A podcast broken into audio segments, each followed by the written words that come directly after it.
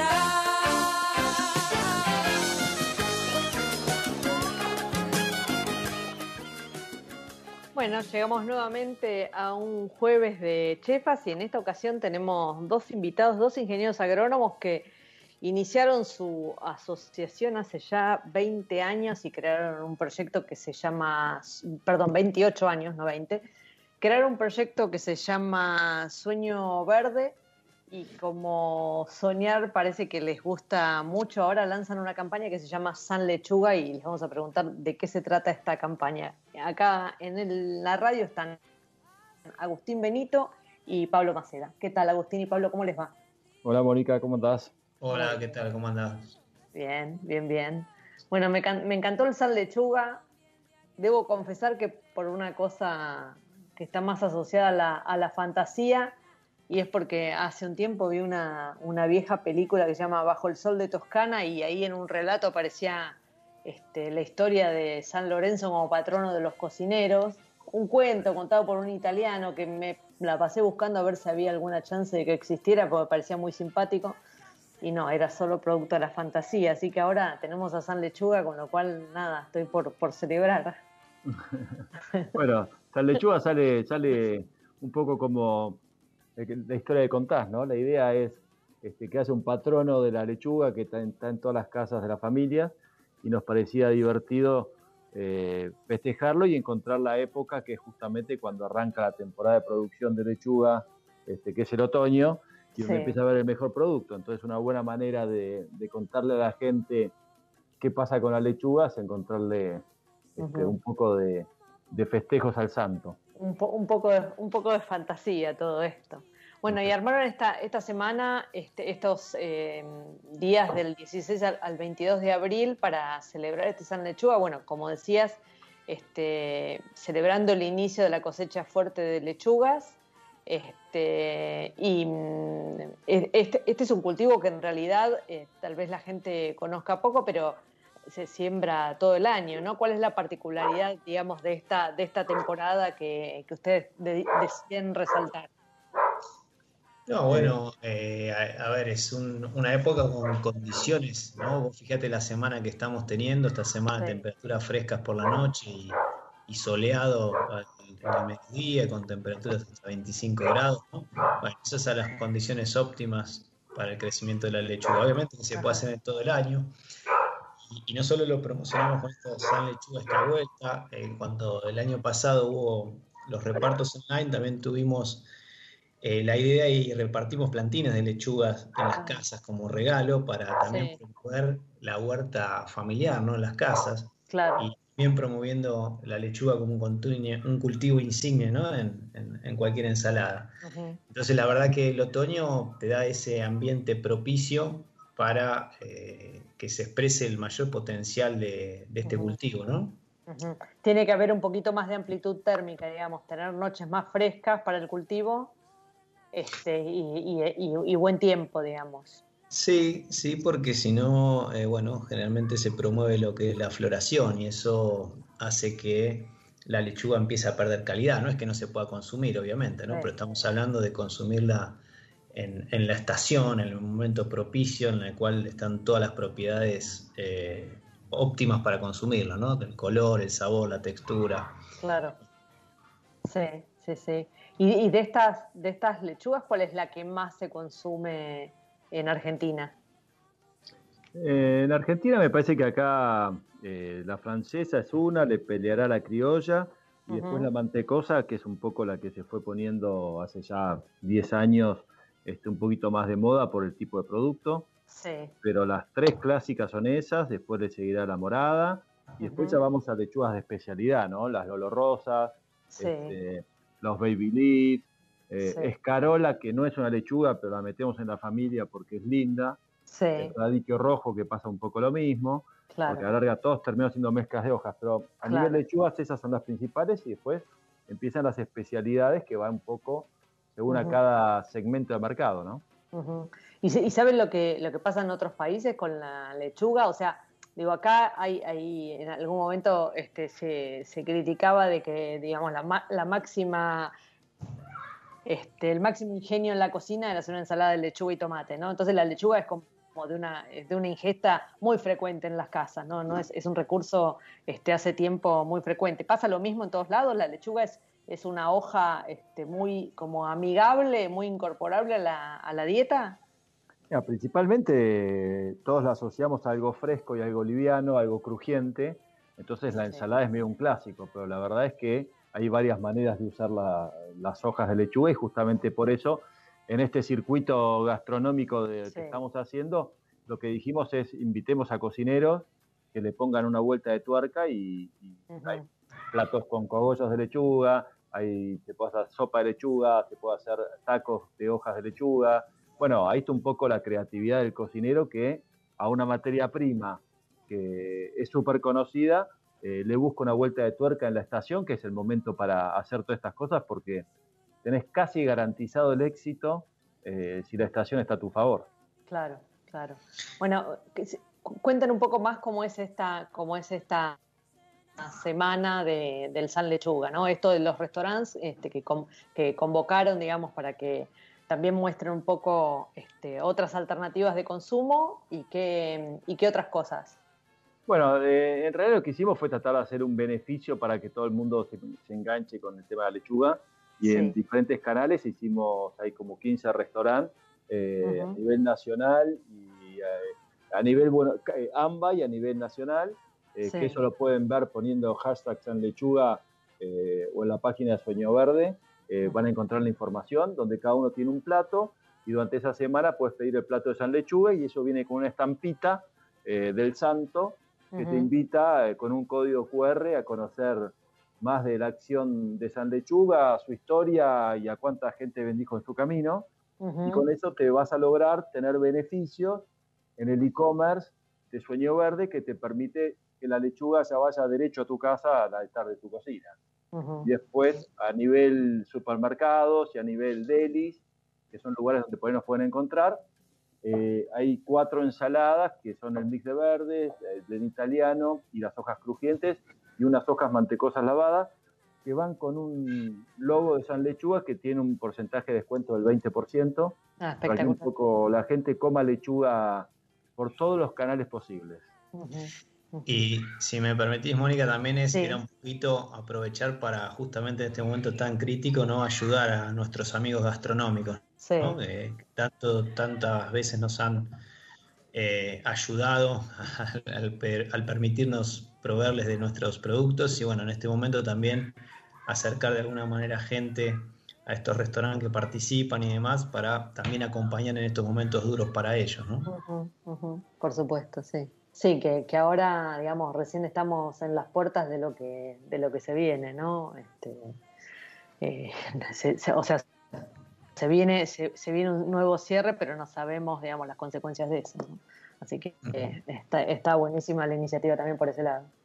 Este, bueno, eh, el, consumo de lechuga, comparado con el consumo de hoja, ¿tienen idea de cómo es en, eh, el mercado interno?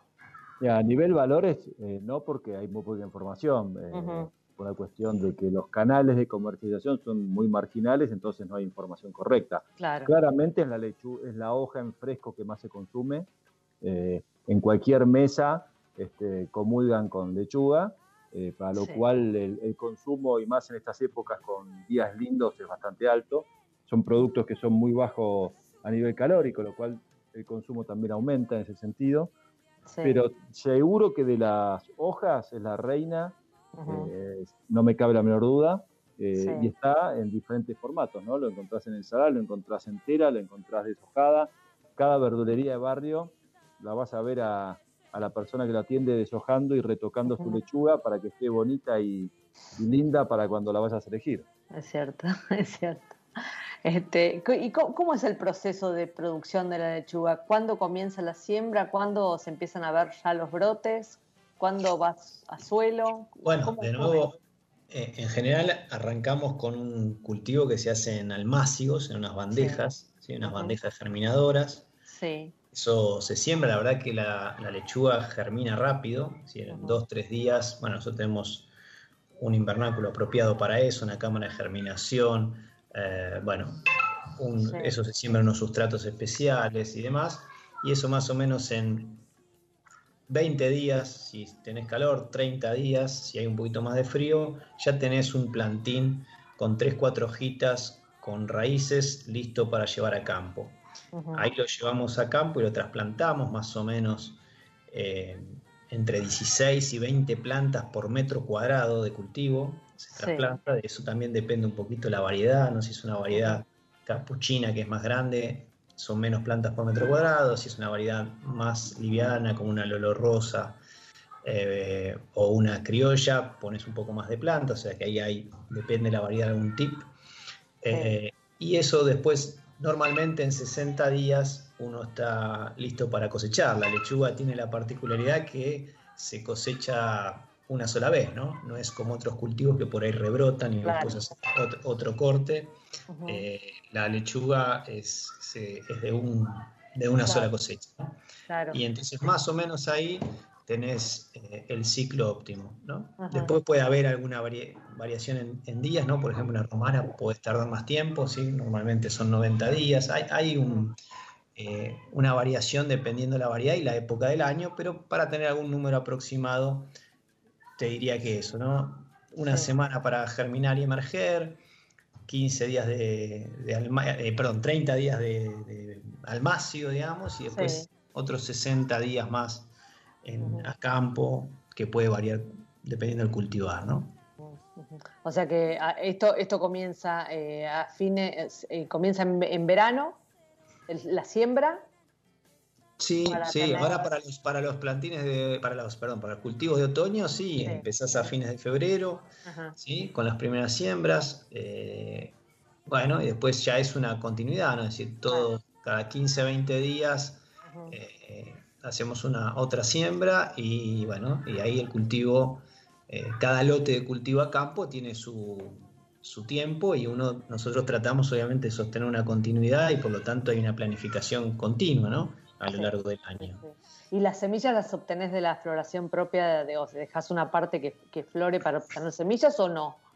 En, en, algunos casos, pero muy pocos sí, en la mayoría no, porque preferimos comprarlas en empresas que se especializan, ¿no? Porque además de, de, cosechar la semilla, es decir, producir semilla tiene también sus... Eh, peculiaridades, por así decirlo. ¿no? Entonces, después tenés que tener máquinas para poder limpiar la semilla, hay semilla vana, semilla que no está eh, por ahí bien formada, y bueno, como nosotros tenemos una sembradora automatizada, eso tenemos que tener una calidad de semilla que la verdad que hay empresas especializadas en eso y nosotros nos proveemos de semillas de esos proveedores. ¿no? En algunos casos particulares, variedades muy hacemos, pero es menor la cosecha propia de semilla. Tiene todo un manejo más artesanal que cuando lo llevas a una escala mayor es difícil de sostenerlo, ¿no? Claro, claro. Aparte, Mónica, la semilla lo es todo.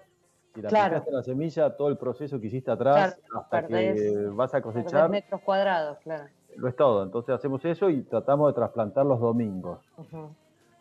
¿Por, ¿Por qué los domingos? Por la santa. Ah. Está muy bien, perdón. Qué hereje que soy. Está muy bien. Este, no, claro, el, tema de las semillas, imaginé que, no era así, pero para, para comprender el proceso. Si uno, si, si esos almácigos que en alguna ocasión hicieron ustedes para, para domicilio, digamos, eh, yo lo hubiera dejado sí, no, podría recuperarla, digamos, pensando en una, cosa doméstica. Sí, sí, no, la cosa doméstica, por supuesto, obviamente que uno lo promueve eso. Las lechugas no hay híbridos, es decir, que son todas unidades de polinización abierta. Vos podés eh, producir tu propia semilla, pero bueno, obviamente que eso a nivel. Sí, es otra unidad de negocio, digamos. Claro, en escala mayor, eso te trae problemas en la heterogeneidad de emergencia, en, bueno, en un montón de cosas que impactan en la, productividad, ¿no? Pero obviamente que en casa sí es aconsejable. Lo que pasa es que, bueno, por ejemplo, una planta de lechuga que vos trasplantás ahora en el otoño y hasta la primavera entrada no va a florecer, hasta el fin de la primavera, ¿no? Entonces tenés un ciclo largo hasta que obtenés esas semillas, ¿no? En cambio, un, trasplante de primavera es mucho más rápido, ¿no? Entonces no es el momento hoy adecuado para si querés producir semilla. Hoy es el momento adecuado para plantar, para tener lechuga para consumir, ¿no?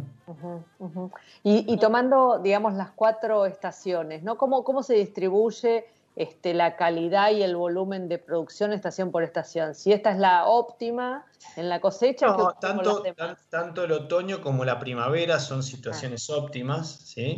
Eh, el invierno y el verano son los momentos de eh, una calidad un poco menor, ¿no? Eh, pero tanto el otoño como la primavera son dos estaciones de muy buena calidad de, lechuga, ¿no? En general esto pasa con todas las hojas, o sea, para, para, el consumidor, noche fresquita, día cálido es una bomba para la hoja. Pleno invierno, mucho frío, se hace muy largo el, el ciclo, este campo se marca, y pleno verano hace tanto calor que se pone dura y se florece. Entonces es una lechuga chiquitita. Se en las hojas, les gusta días de 25 grados y noches de 10 grados. Cuando pasa eso, es casi milagroso, te diría. O sea, es donde vos querés estar y por eso mismo estamos en esta época. Claro, claro. ¿Y decime, son también cultivos de invernadero o no es conveniente por, por lo extensivo que es? No, sí, sí, son cultivos, por ejemplo, la mantecosa es aconsejable hacerla en invernadero porque ah. vos fíjate es una lechuga muy tierna, muy suave, eh, se daña con facilidad, entonces es interesante. Ahora, por ejemplo, una lechuga morada en invernadero no se, no se llega a poner lo morada que uno quiere, entonces no es conveniente hacerla en invernadero una lechuga morada. Hay todo un tema de filtros de las, de las rayos ultravioleta y eso hace que no se ponga tan morada y por ahí a la vista no es tan interesante. Claro. Eh, hay otras lechugas que si vos las procesás como nosotros que hacemos presentaciones de ensalada, por ahí conviene que sean afuera porque se están más eh, aclimatadas a un ambiente no tan protegido como lo es adentro de un invernáculo. Y al, crecer a campo, bueno, después también eh, se mantienen mejor en el proceso, ¿no? Cuando uno la corta y la, hace ensaladas, aguanta mejor todo el tema del proceso de la producción de ensaladas, ¿no? Entonces, dependiendo la variedad y dependiendo del destino de la producción, bueno, se puede hacer eh, tanto a campo como bajo invernáculo, Obviamente que, que siempre el invernáculo es una situación más protegida, pero eh, eh, y cualquier lechuga, perdóname, cualquier lechuga que vos vas, hagas en invernáculo va a salir más tierna, va a salir más suave, ¿sí? Que una lechuga hecha a campo. Lo que pasa es que hay veces que, por ejemplo, como te dije en el ejemplo del color, o por ejemplo, que es, es tan débil que por ahí no resiste un proceso de cortado y demás, a veces, dependiendo del destino, hace que no sea aconsejable producir bajo invernáculo, ¿no? Claro. Claro, claro. Podemos estar charlando un día con esto. Sí, sí, sí. Ahí, ahí mencionaban un poco de esta alianza que hicieron con, los distintos restaurantes. Ahí, ¿qué, qué, propuestas, digamos, los, los, bueno, ustedes hace rato que están trabajando, así que tal vez llamarlo sorpresa para ustedes no, no sería este, justo, pero digo, ¿qué, qué propuestas con, con las lechugas les parecieron como interesantes de las que, de las que intercambiaron, digamos, con los restaurantes? Eh, Mira, hay, varias, eh, por ahí las, no tan tradicionales para el consumidor eh, común, si querés ponerle un título, es que hay muchos con cogollos de lechugas, por ejemplo las pizzas de Angel Pizza el mil y pico que acaba de abrir este Danilo, van a hacer cosas con cogollos a la parrilla que parece bastante loco y es muy rico porque ya lo hizo en un, masticar y quedó fantástico. Eh, después eh, van a hacerla ya nuestro amigo Martín Moroni de su pizza local en Rawson, que ya casi es internacional. Eh, va a ser una pizza con lechugas, palmitos y atún, lo cual este, es todo un desafío. o, por ejemplo, van a hacer este tempura de corazones de lechuga con quinoa y ricota de cabra en Picara, Florencia Rodríguez. Sí. Eh, a ver, otro te puede decir un taco de boga eh, con lechuga repollada, o sea, usando la hoja como taco y la boga y, sus aderezos correspondientes, lo va a hacer Quique Sobral en Concepción de Uruguay. Eh, en Narda va a ser una ensalada con una crema de hierbas, flores y almendras. a ver, otro que me ocurra acá en Central Market va a trabajar con salmón y mix de verdes, los galgos, este, va a ser este, una versión eh, de burrata con, mix de verdes y después también estaba Christian Petersen, que también va a trabajar con los corazones de lechugas, con crutones y va a ser como una César eh, armada dentro de un, este, un cogollo, lo cual también es divertido. Está buenísimo. Así que un poco, y después también está eh, Lele, Sí. Con Lele, que eh, hemos logrado sumarlo a Lele, que siempre es un amigo y la verdad que está siempre dispuesta a dar una mano. Este, en la cantina este, con Mecha estaban haciendo unas conservas de corazones de lechuga para hacer algo en la bermutería, las estuvieron quemando ayer, o sea, eh, voy a, hacer mi recorrida. Vas a probar, me este, imagino. Para probar, saludar, agradecer, este, festejar y comulgar ahí con un buen vasito de algo. Está muy bien, está muy bien. Vos sabés que eh, hace, hace un tiempo fui a una comida, lo de Emilio Garip, y nos dijo, che, quiero que prueben eh, esta ensalada de cogollos que amo, este, a los chicos que preparan esta, estos cogollos y están espectaculares, y la gente no los come, y dice, a mí me vuelve loco, y trajo, nada, los cogollos aderezados con un poco de limón y oliva y sal marina y eran una, bueno, a mí me encanta, yo preparo las ensaladas en casa y me como, no pongo el cogollo en la ensalada, me lo como previamente. Yo sé que está mal, pero bueno. No, como está mal, está bien, está bien. Bueno, Podría decir que no tengo corazón, pero me quedo con el, todo el corazón de la lechuga, en realidad. Cuando hay una buena lechuga repollada y tiene un buen corazón, ¿viste? Tiene una gran semejanza a la endivia y si aparte eh, le pones calor, este, muestra cosas diferentes. Eh, creo que Maru iba a ser, Maru Botán iba a ser un local con, eso también, o sea, eh, o la mar, hay un montón de locales que, me están sorprendiendo de las fotos de los platos porque nos sacan de la zona de confort donde uno por ahí siempre estaba acostumbrado a ver, ¿no? Así que la verdad que hay re buenas ideas. En Moy, en Don Julio, escuchame, estar en Don Julio es como, ¿no?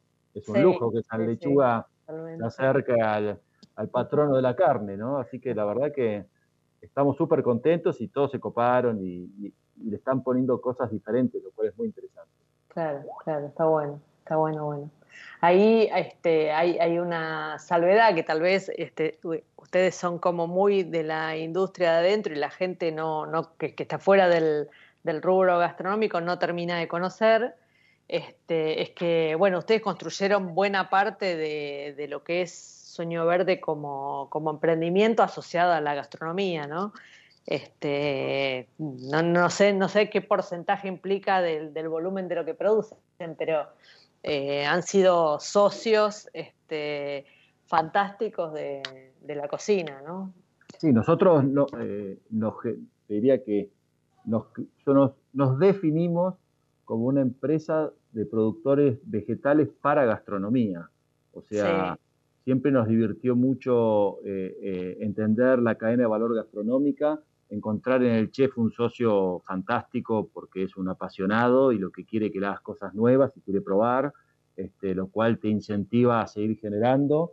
Eh, con 28 años agarramos toda una movida de la gastronomía y hoy todos los que están es gente que conocemos de ir a la puerta, a entregarles, de hablar, de cruzarnos semillas, de probar. Eh, o sea, la gastronomía te diría que es el leitmotiv de Sueño Verde. Después hay otros negocios paralelos que se van generando que también están buenos, pero acá tenemos un socio estratégico que, es muy divertido, que es muy eh, apasionado. Sí, que te, que te provoca todo el tiempo, ¿no? Sí, yo te diría que ya, yo te diría que dejaron de ser socios y ya son grandes amigos, ¿no? Claro, eh, ya hay como una comunión entre entenderlos y de ellos también hemos aprendido muchas cosas, ¿no? En base a sus viajes, a sus conocimientos, a sus exigencias, siempre nos ponen a, desafíos atrapantes, ¿no? Entonces, la verdad que todo este camino con todos ellos ha sido muy enriquecedor. Sí, seguimos haciendo desarrollos, por ahí eh, ahora estamos haciendo una salsa verde mexicana porque hacemos los tomates verdes y, hacemos pruebas en lo de Narda y nos opinan y después les llevamos por ahí, vemos cosas con Tomás de Michigan o con Tommy de Eat Catering. Siempre buscamos referentes que opinen, que, o, terminamos hablando de negocios. Che, eh, ¿cómo, ¿qué está pasando? La gastronomía, uh, qué quilombo esto, cómo va esto. Ya nos empezamos a ver eh, claramente como que tenemos emprendimientos y que somos socios en estos emprendimientos. y, que, van de la mano. Estamos de la mano, estamos todos en un mismo barco. El año pasado, el marzo del año pasado fue catastrófico para los gastronómicos y atrás vinieron los productores. Nosotros, nuestro negocio, el 50% es gastronomía y de un día para el otro se cerraron las puertas con 10 campos en otoño en plena producción. No, tremendo. Que, eh, viste, o sea, es complicado, es una cadena de valor que hay que entenderla porque es mucho más amplia que el localcito con, con la gente que trabaja adentro eh, y que afecta a mucha gente que la gastronomía no, no funcione. Eh, muchísima gente. Hoy estuve en el mercado y, en el mercado central que fui a hacer unas cosas y, y viste, se para todo, la gastronomía mueve muchísima gente, muchísimos productores. Sí, sí, eh, muchas, eh, muchas eh, sectores productivos que capaz que la gente común que no anda cerca del, del mundo gastronómico ignora, ¿no? Claro. Este, es, una, es una cadena muy larga, ¿no? Hay, muchos sectores. No, y además que ha crecido muchísimo, ¿no? En los últimos 20 años ha crecido muchísimo, hay, han cambiado la, la Sí, se ha sofisticado y han aparecido nuevos jugadores que son como muy necesarios y útiles para la, para la cadena gastronómica, ¿no? Totalmente. Bueno, les pido que me, que me acompañen un segundito este, a escuchar el espacio Álamos este, y, luego seguimos charlando, ¿sí? Dale, gracias. Bueno, eh, como contamos la semana pasada, em, bueno, comenzamos eh, el espacio Álamos en este 2021 eh, nuevamente con la idea de, la bodega Catena Zapata de darle una mano este, a los gastronómicos para tratar de mostrar un poco las historias que hay detrás de, de este, de este rubro fundamental para la economía y en este caso eh, le vamos a dar lugar a, Dardo Barbieri del restaurante Gambrinus este, para que nos cuente un poco la, historia de, este restaurante que abrió sus puertas no con ese nombre, pero en, 1918. Este, así que hola, hola, ¿qué tal Dardo? ¿Cómo estás? Hola, sí, buenas tardes, ¿cómo te va? Gracias por invitarme. No, por favor. Bueno, contanos un poco el espíritu de Gambrinus que nació eh, un poco asociado a la, a, la, a la, cocina alemana y se convirtió ya en un bodegón porteño. Mira, al principio era cervecería Otto. Lo que hacían era eh, servir cerveza, sándwiches de Leverbush, todas comidas alemanas. Claro. Eh, eso estoy hablando de hace 80 años más o menos. La fecha exacta no la tengo, pero hace muchos. Eh, mi papá lo agarró hace 50 años, empezó como mozo, eh, no sé, pasó por la bacha, mozo, cocinero. Y ¿Tu papá es Abel? Es, es Abel, exactamente, sí, mi papá se llama Abel. Sí. Y al final de esto se volvió un lugar familiar, eh, trabajamos toda la familia, mi mamá, mi papá, mis hermanos, y bueno, nada, todos los días dándole y dándole. Sí, escúchame, y es, y es uno de esos este, restaurantes que, mm, digamos, que los, los, mozos en la época de tu papá tenían como una, un porcentaje este, de beneficio dentro del restaurante y por eso él terminó tomando las riendas del lugar.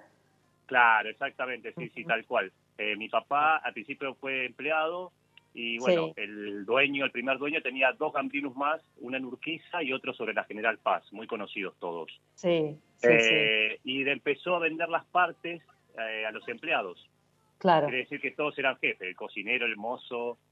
Y bueno, mi papá lo que hizo fue comprándole de a poco las partes a los compañeros de trabajo hasta que, bueno, nada, se quedó solo y empezó con los, con los hermanos, ¿viste? Sí. Y ese fue el arranque de Gambrinos, a lo que conocemos hoy. Sí, sí, sí. y eh, decime, ¿y, él cuándo le fue metiendo su impronta a Gambrinus, este, en, digamos, en la gastronomía que, servían? Este, ¿Cuándo, decidió ir dándole como otra este, otra, otra faceta este, para convertirlo en este, en este restaurante que hoy, bueno, conoce tanta gente, ¿no? En Chacarita. Sí, mira, al principio, como te dije, eran sándwiches, nada más, cerveza y nada más.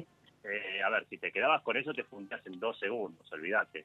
y lo que sí, mi, mi papá abrió el menú, extendió la carta, tenemos como 300 platos más o menos en este momento.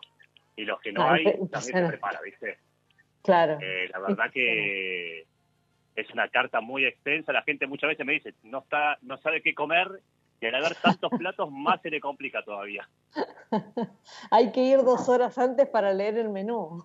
sí, sí, tal cual. Mucha gente, mirá, mucha gente que va a añares porque si vos vas al restaurante una semana en completa ves a la misma gente todos los días. Claro. Eh, y la gente misma que va siempre me dice que, que hay cosas que no probó todavía que le quedaron en el tintero por probar, ¿viste? Sí, sí, sí. Ahí tengo a mi productora del programa, programa que me dijo que la Suprema Maryland de ahí este, no, no la encuentra en ningún lugar.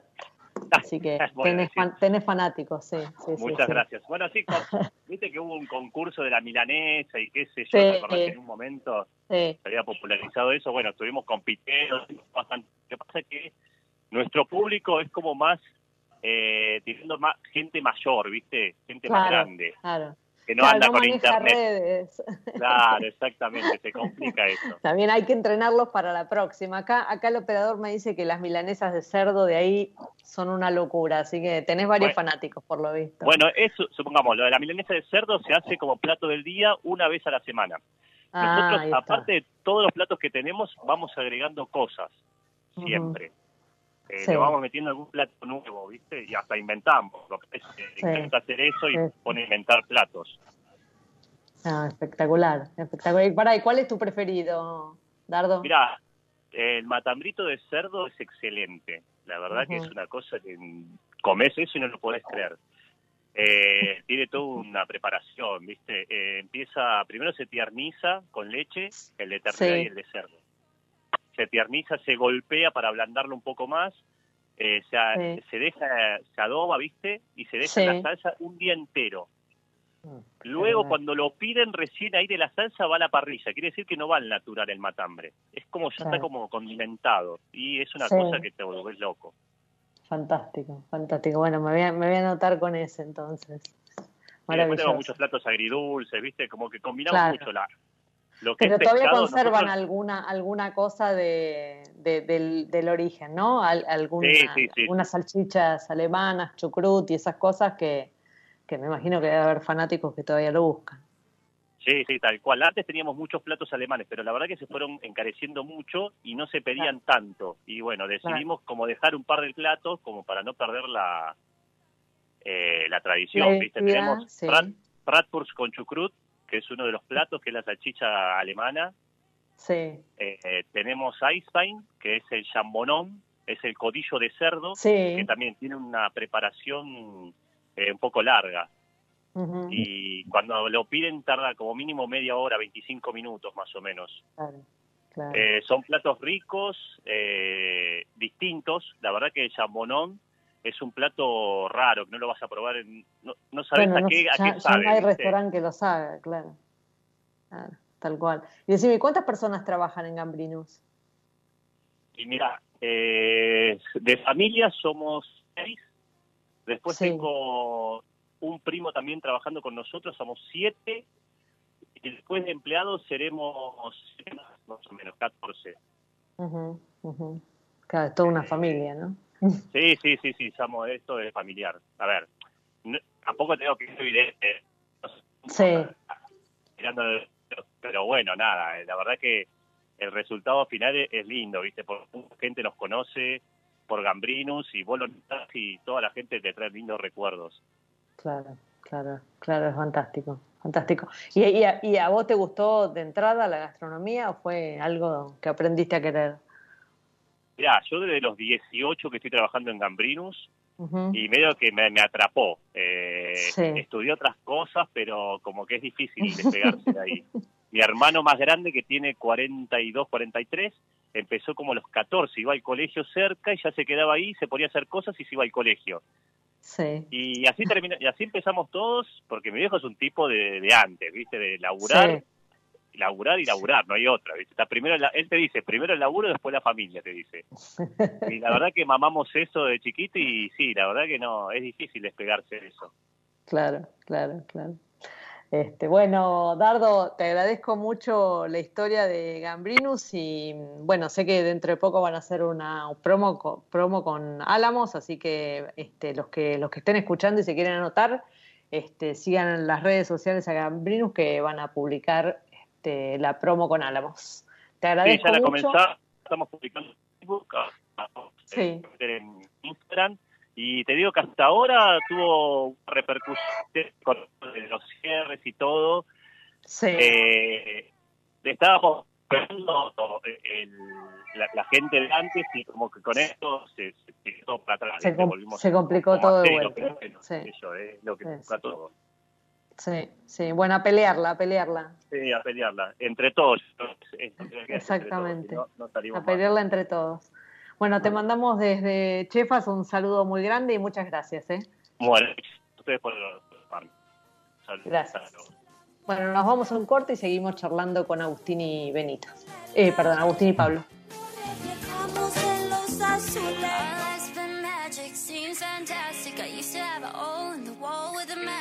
Funny when you want it, suddenly you have it. You find out that your goal's just plastic. Every day, every night, I've been thinking back on you and I. Every day, every night,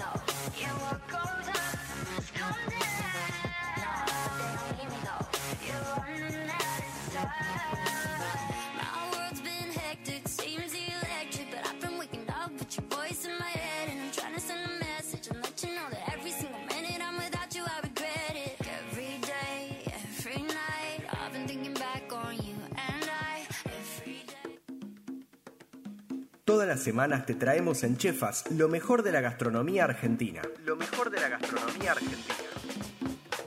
Recorre a través de sus historias y tradiciones nuestro ADN culinario.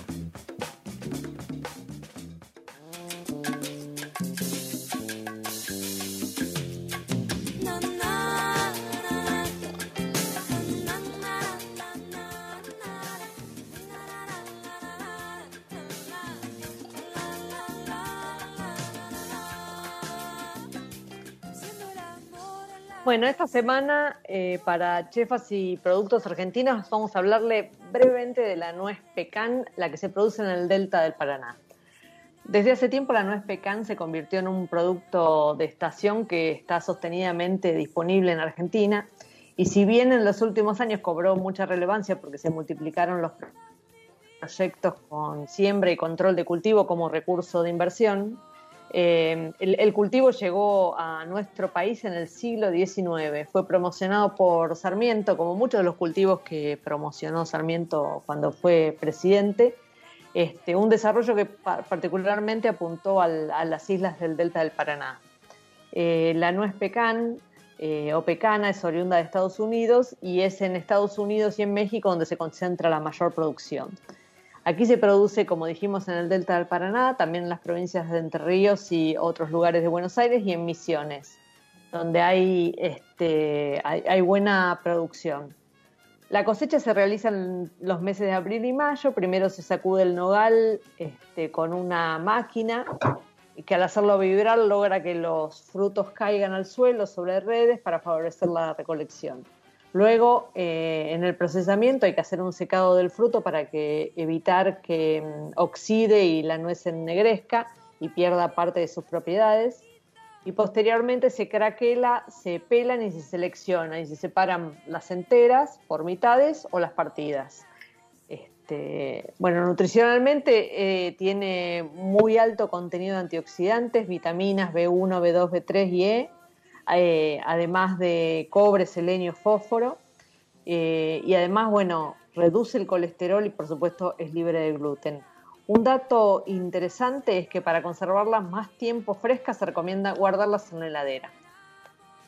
Bueno, este, también hacemos un poquito de difusión desde Chefa sobre los productos, sumándonos un poco a, lo que hacen ustedes este, desde Sueño Verde, Agustín y Pablo. Eh, recién, recién hablamos este, sobre una, forma en que ustedes encararon este proyecto de producción hortícola este, que fue disruptiva, ¿no? Eh, me, gustaría un poquitito más profundizar en eso, este, que apuntaron, en, qué momento, digamos, decidieron eh, que la gastronomía era, era el lugar a donde querían apuntar y por qué, digamos, qué los motivó a eso. Eh, mira, diré que desde el inicio, Mónica, porque el problema surge de que nosotros estamos en una producción hortícola principalmente de verduras de hojas, eh, que son ciclos cortos y que, se hacen en la alrededor de las ciudades habitualmente. Claro.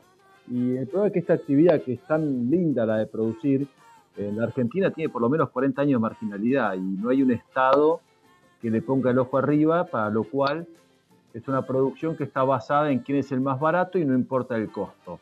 Y cuando estás trabajando con alimentos, el no importa el costo es algo que mucho no funciona. Entonces, o vos competís bajo el mismo sistema o te diferenciás buscando un producto que tenga un valor agregado que haya alguien que le interese.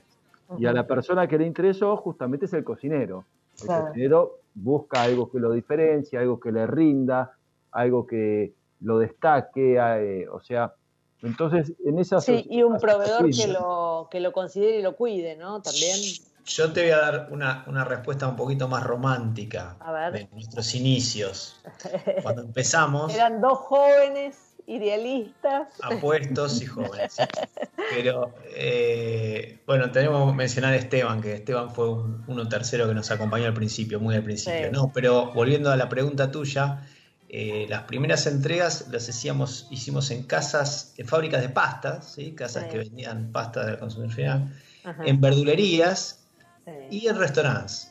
Y, la verdad que en la charla y en el discurso cotidiano, el que nos atrapó fue el, chef y el, y el encargado o, el restaurante. Es decir, desde los inicios hubo como una química entre que le interesaba, ¿no? Porque el verdurero decía qué precio, qué precio es, el de la fábrica de pastas por ahí también. En cambio, el, del restaurante, la persona del restaurante, el chef, siempre tenía ganas de, conocer de dónde lo hacíamos, cómo lo hacíamos. Y ahí ya creo que ahí hubo una primera, algo místico que empezó a esta de las relaciones con el gastronómico, ¿no? Alguien que se interesaba en lo que hacíamos y cómo lo hacíamos. Y, creo que desde ese inicio fue este feeling tan, tan fuerte que tenemos con todo el rubro, ¿no? me, me, atrevería a decir que, bueno, fueron pioneros en esto. Hoy digo, está bien, hoy sacando de contexto la coyuntura que ya ni, se sabe cuál es el hoy del que hablamos, ¿no? Pero digo, hoy está, de moda es una palabra fea, pero digo, hoy es más frecuente encontrar estas alianzas entre productor y cocineros y, me parece que ambas partes se dieron cuenta de que se necesitaban mutuamente, ¿no? Pero digo, cuando ustedes arrancaron con esto, porque yo, no sabía que había nacido inicialmente, digamos, con este espíritu, este, bueno, fue, fue eso, ¿no? Fue algo muy novedoso, muy visionario. Este... Bueno, ahí fíjate que eh, tuvimos la suerte de poder estar en el momento y el lugar adecuado y bueno, por ahí aprovechar la situación. Pero hace ya no sé cuántos años eh, me llamó Emilio Garip y me invitó a una reunión de un grupo que se estaba armando llamado Acelga. Sí. Y nos juntábamos en el primer piso de Oviedo. Y era una mesa de 10 personas, 15 personas, todos cocineros, y paradójicamente nos invitaron a nosotros. Y, justamente porque lo que se empezaba a, que muchos lo sabían, pero no era muy, eh, no estaba muy comentado, empezar a entender la relación productor-cocinero. Y, nosotros fuimos el primer productor invitado a, a Selga, hasta estuvimos en la comisión directiva al principio, porque lo que tratábamos de aportar era la mirada del productor al cocinero, de que la cosa no llega a la puerta de tu casa y vos pedís lo que querés cuando querés de la manera que querés. Hay alguien atrás que tiene una cierta problemática, que tiene que entender tus necesidades y entre los dos potenciarse por llegar a algo mejor. Como nosotros lo habíamos hecho en nuestro negocio, esa fue un poco la mirada que le aportábamos a Selga para unir los sectores. Y eso fue cuando se dio la primer masticar, los primeros años, eh, nos cayó un poco la responsabilidad de armar eh, el mercado de masticar. Claro que es algo difícil, donde hay que buscar realmente productores diferentes para que encuentres cosas novedosas, pero las primeras ediciones eran quién sos, claro. ¿por qué voy a ir a Buenos Aires? ¿Y cuánto voy a llevar? ¿Y cuánto lo voy a vender? ¿Y qué papel? ¿Y cómo lo llevo? ¿Y dónde lo dejo? ¿Cómo lo diseño? Entonces, esa mirada, cuando vos sos productor, no es que la tenés súper clara, pero por lo menos entendés las problemáticas. Claro, que viene de Tucumán. La problemática del otro. Y le pedís, eh, no sé, dame tráete dos palets y te lo tengo que hacer vender como sea y que no te quede sin. Entonces, toda esa parte teníamos una mirada y aparte frenábamos en las exigencias. Por ejemplo, el mercado masticar nace sin cobrar, sino que lo que hace es tomar un porcentaje de la venta para animar al productor a que venga, pues si vos le ponías un fee, el tipo no iba a venir.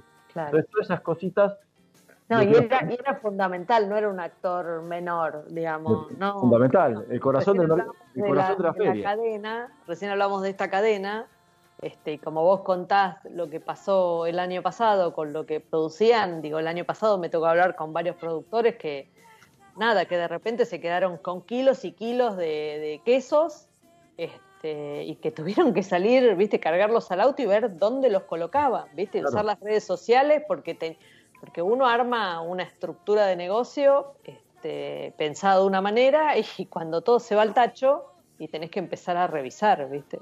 Es súper complicado. Y, lo que pasó en Masticar es que a los dos, tres ediciones, el 80% de los que estaban en el mercado Masticar ya eran proveedores directos de los restaurantes. Lo cual fue como te diría el momento donde nosotros un poco nos abrimos porque ya había gente que se podía ocupar porque creo que se logró el objetivo, que era unificar al productor y al cocinero y se empezó a potenciar eso, lo cual, eh, nada, son esos orgullos de uno haber dado una mano eh, a terceros para cosas que a veces uno las tiene claras, pues tuvo la suerte de estar en, el lugar y el momento oportuno, ¿no? Totalmente. Sí, y fíjate que en esto de los productos, todos los gastronómicos están ayudando mucho en lo que es la docencia, ¿no? Del consumidor. No solo a descubrir nuevos productos o nuevas formas de consumirlos, eh, pero si no dar a conocer, ¿no? Y entonces eso también después se vuelve en que el, consumidor final pueda encontrar en una cadena de supermercados ese producto que un restaurante o probó en un restaurante, ¿no? Y entonces también ayudan a, difundir eh, no solo los productos, sino los productores y a generar también un mercado directo entre el consumidor y, bueno, y los productores, ¿no? Entonces también es una gran asociación desde ese punto de vista, ¿no? Eh, Argentina, te iba a decir, Argentina tiene unas condiciones productivas excepcionales. En todos lados, tiene tierra, tiene, tiene todos los climas. La realidad es que debería estar mucho más cubierto de productores eh, haciendo cosas diferentes, de vegetales a quesos o lo que se te ocurra.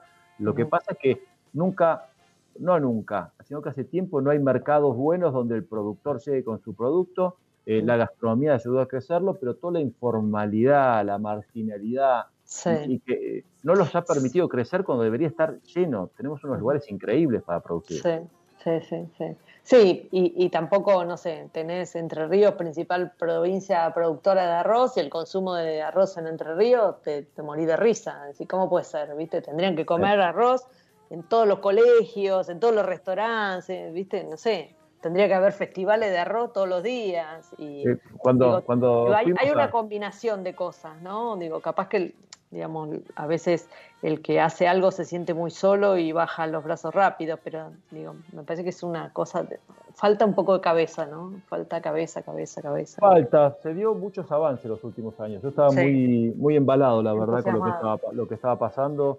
Este, esto es un parate importante, pero bueno, lo retomaremos porque hay grandes productos. ¿eh? Sí, sí, sí, totalmente. No, digo, eso, eso seguro, ¿no? Eh, eh, pasaron cosas que, permitieron que productos que, que gente invirtiera en cosas invensables, ¿no? Y que las desarrollara y que pusiera todo ahí y que nada, de repente en todos los restaurantes haya aceite de oliva, cuando hace, no sé, 20 años se comía con aceite de oliva, que, que es un producto de altísima calidad y no y, teníamos producción y se arrancaron olivares y, no se lo consumía, ¿no? Este, sí, ha habido una evolución fantástica. Bueno, y, parte, un poco parte también de esta decisión fue el, agregado de valor. ¿También el agregado de valor fue una decisión inicial de Sueño Verde o, eh, fue, fue, fue algo que se, que se, fue dando, digamos, cuando empezaron a ver el mercado de consumo? Mira, eh, siempre fue un, objeto de tener un producto diferenciado. Vos podías tener un diferenciado haciendo lechugas, eh, Lolo Rosa, Baby Leaf, que en el mercado no existían, eh, pero sin lavar, y después fue cómo masificar un poquito este negocio, porque más allá de ser un, negocio donde uno hace lo que le gusta y está con su cliente, tenés que hacerlo crecer como empresa y tienes que generar, porque si no te quedas en algo y pasan los años y después un poco te frustras y no es la idea encontramos en que había un nicho de mercado un poco más amplio, que eran las lechugas, si querés por el ejemplo de esa lechuga puntual, pero las verduras de hoja, que el valor agregado debería ser que esté listo para consumir, pensando en un gastronómico que recibía una bolsa de un mix de verdes lavado, cortado, sanitizado, con trazabilidad, código de barra, número de lote y fecha de vencimiento para darle una seguridad y tranquilidad donde viene el producto y que ese producto en una cocina él lo usara para hacer una ensalada en lugar de estar lavando lechugas, que es donde creemos que él no le agrega valor.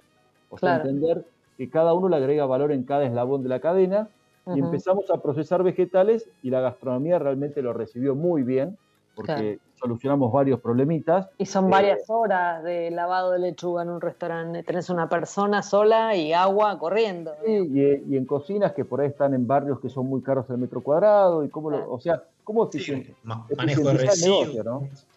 manejo de residuos, cómo guardás un volumen que aprovechás menos, ¿no? claro. Claro. Y, la, misma, y, la, misma, tendencia, eh, porque acá tampoco es que uno invente mucho, ¿no? Nosotros viajamos un montón a ver diferentes lugares de producción y procesos que pasan en el hemisferio norte, eh, empezamos a sacar una línea para el consumidor final en ensaladas con mezclas de hojas diferentes y fuimos evolucionando a hoy tener casi 100 productos, eh, siempre pensando en de una semilla que se produce una materia prima porque va a tener la función de ser una ensalada, o sea, no es cualquier lechuga, procesar esa lechuga y que la merma de la lechuga quede en la fábrica, en la planta de proceso Sueño Verde, que de ahí esa merma va a consumo animal y que te llegue con un packaging, con un montón de tecnología. Estamos hablando de cambiarte la atmósfera interna del paquete para que a vos te llegue un producto lavado que tenga más vida útil en un packaging que permita que tengas menos desperdicio. O sea,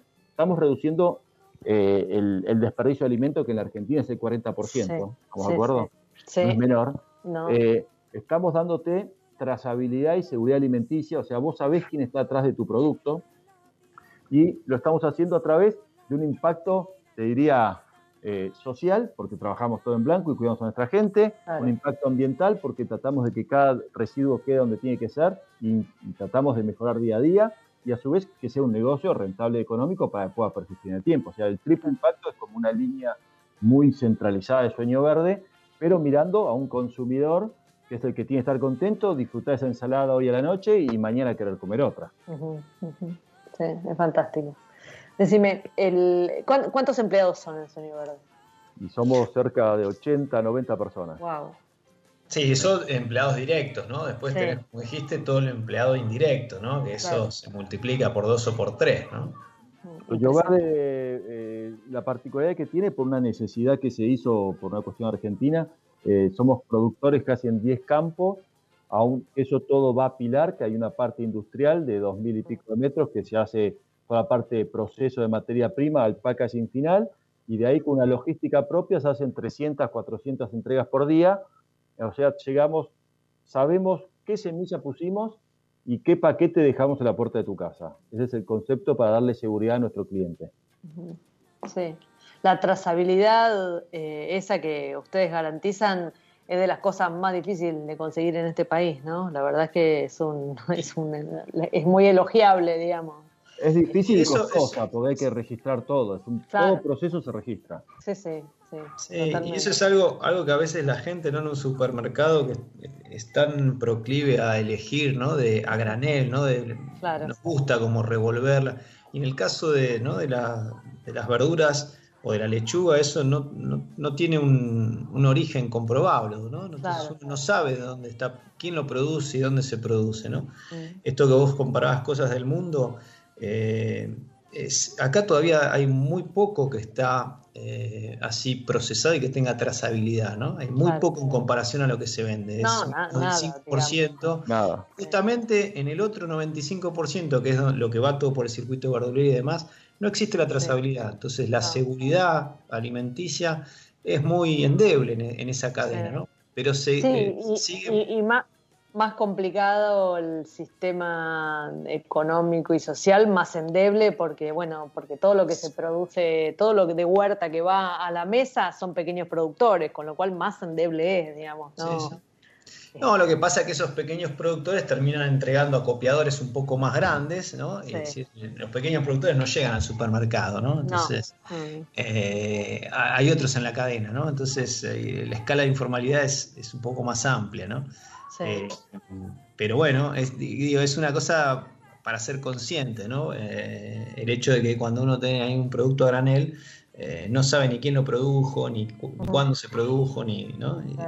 es una cosa endeble del sistema de comercialización, por lo menos en Argentina, importante. Sí, sí, sí. Y, el año pasado, digamos, con esta, con esta super hecatombe que les afectó, digamos, trabajando con restaurantes, los afectó muy, muy directamente. Este, ya venían preparados para, para, para buscar este, colocarlo producido o, o los agarró de sorpresa y tuvieron que correr, digamos? Eh, la horticultura de hojas son ciclos muy cortos, pero son cuatro, son cinco o seis ciclos a veces por unidad de superficie al año. O sea, mm. todo es una máquina de, que no te doy esta diferencia. O sea, no, era muy difícil. Nosotros tenemos todo un sistema de planificación de siembras en base a ventas por ahí para ocho meses adelante. Cuando uno va diciendo qué voy a sembrar en cada campo porque quiero cosechar tantos kilos en mayo, en junio, en julio, en agosto. Entonces, no solo te agarra con lo que estás por cosechar, sino que te agarra con todos los ciclos sembrados. Eh, la verdad que no había plan B.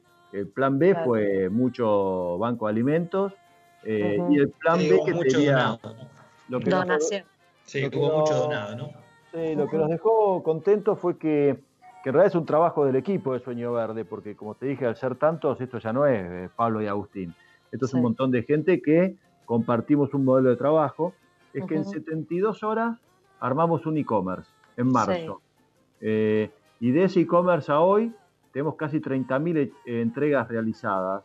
Y en pleno abril y mayo, que estábamos, que nos queríamos morir, porque el tener 80 personas que hay que pagarle todos los meses y que el 50% de tu negocio desaparezca de un día para el otro con la, con la deuda adentro porque aparte financieramente quedó la plata adentro, eh, era muy preocupante y todos nos alineamos en un e-commerce que la verdad nos sacó para adelante, eh, nos ocupó principalmente porque nos llevó a un negocio nuevo que hay que dedicarle otras, eh, otras habilidades, nos hizo desarrollar otras, otras cuestiones, que fue muy exitoso, que después obviamente bajó cuando abrió todo, pero que hoy, hoy sigue estando y, y seguimos invirtiendo porque lo que nos permitió fue acercarnos mucho al consumidor. Exactamente, exactamente. Y el consumidor recibía variedad, frescura en la puerta de la casa, con alguien que te atendía y te consultaba, y eso también nos permitió que después nos busquen otros canales, lo cual terminó siendo un círculo virtuoso toda esta experiencia.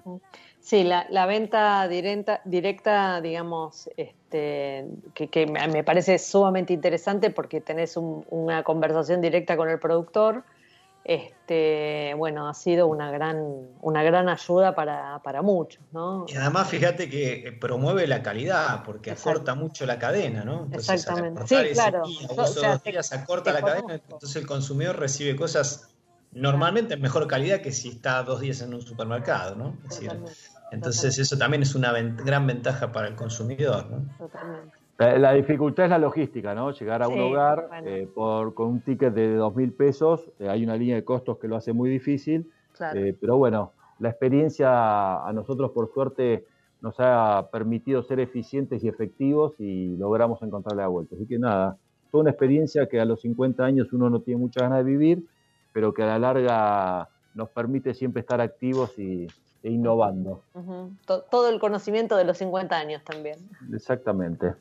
Bueno, entonces recordemos, San Lechuga del 16 al 22 de abril, con el hashtag San Lechuga van a poder acceder a las promos y, todas las posibilidades que, este, que nos otorga este santo. Exactamente, hay que disfrutar, comer en estación, mucha lechuga este, y aprovechar las ofertas y los esfuerzos que hacemos los productores para que todos comamos rico, saludable y todo funcione. Totalmente. Bueno, eh, Agustín Benito y Pablo Maceda de Sueño Verde, muchísimas gracias por haber este, charlado hoy con nosotros y buenísimo el proyecto. Bueno, muchas gracias y bueno, a prender una velita a San Lechuga. A, San Lechuga, exactamente. Gracias, Mónica, por la invitación. ¿eh? No, a ustedes, a ustedes. Y a los oyentes, muchas gracias por acompañarnos. Nos vemos aquí el próximo jueves.